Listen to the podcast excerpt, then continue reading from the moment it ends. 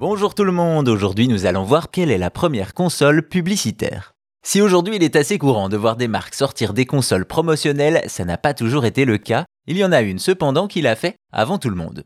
Retournons dans les années 70, en plein dans la première génération de consoles, alors que les premières machines à cartouches vont seulement arriver quelques années plus tard.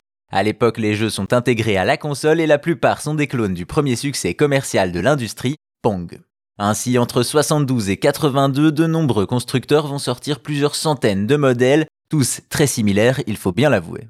Pourtant, dans cette masse de consoles, il y en a une qui peut attirer notre attention, celle de Coca-Cola. Oui, on parle bien ici de la célèbre marque de boissons gazeuses et sucrées américaine, présente partout dans le monde entier. Aussi, si aujourd'hui ça surprendrait peu de voir Coca-Cola s'associer à un constructeur, difficile d'imaginer que cela remonte aussi loin dans le temps. Et pourtant, en 77, la marque va voir Fuji Electric pour avoir sa propre console exclusivement au Japon, la Sportstron Coca-Cola TV Game. Évidemment, la marque ne réinvente pas la poudre et fait comme tout le monde, on a donc droit à un clone de Pong en guise de jeu alors que la forme de la console reste classique pour l'époque et reprend les boutons rotatifs de part et d'autre, le reset et bien sûr les différents commutateurs pour régler la difficulté ou les modes de jeu par exemple.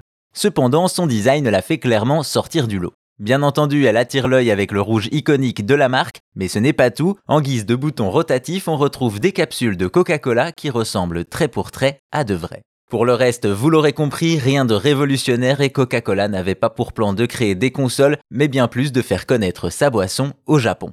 Au final, nul ne sait si ça a marché, mais avec cette stratégie, la marque a créé ce qui semble être la première console publicitaire de l'histoire. On n'en attendait pas moins.